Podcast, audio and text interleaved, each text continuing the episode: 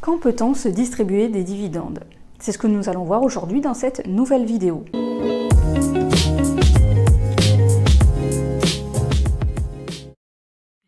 Bonjour, je m'appelle Célia Pétrisson, je suis expert comptable. Je suis la fondatrice du cabinet PMC Expertise Comptable.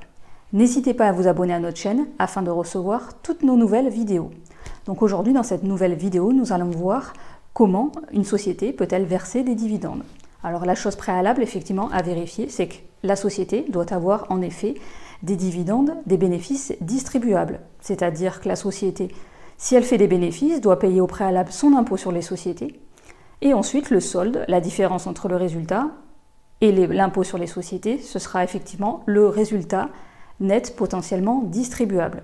Si la société a réalisé au préalable des pertes, c'est-à-dire sur les exercices antérieurs, les pertes doivent être au préalable apurées avant la distribution de dividendes. Pour verser des dividendes, il faut que d'autres conditions soient remplies, c'est-à-dire que le capital social de la société doit être intégralement libéré. En effet, euh, en fonction du type de société, lors de l'immatriculation, vous pouvez, dans certains cas, verser seulement une partie du capital social. Dans ce cas-là, si le capital social n'est pas intégralement libéré, vous ne pourrez pas procéder à des distributions de dividendes. A noter également que pour pouvoir distribuer des dividendes, les frais d'établissement et frais de recherche et développement activés doivent être intégralement amortis.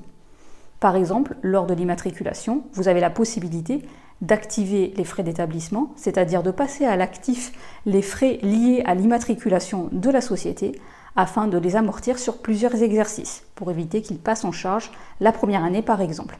Donc dans ce cas-là, si les frais d'établissement ne sont pas intégralement amortis, vous ne pourrez pas procéder à une distribution de dividendes. Ensuite, pour vous verser des dividendes, si la société a des bénéfices distribuables, les dividendes doivent être votés en assemblée générale.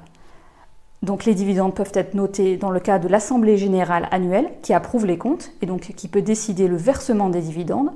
Cela peut également être le cas a posteriori dans l'année euh, lors d'une nouvelle réunion en assemblée générale des associés. Les associés vont voter le versement des dividendes et les dividendes seront versés en fonction de la détention au capital social des associés ou des actionnaires. À noter aujourd'hui au niveau de la fiscalité que la société va précompter la fiscalité à la source. C'est-à-dire qu'en tant qu'actionnaire, vous allez percevoir le montant net de dividendes la société va payer directement les cotisations sociales auprès des impôts. Si vous avez des questions sur les dividendes, n'hésitez pas à les poster en commentaire de cette vidéo. On se retrouve très bientôt pour une nouvelle vidéo sur la chaîne PMC Expertise Comptable.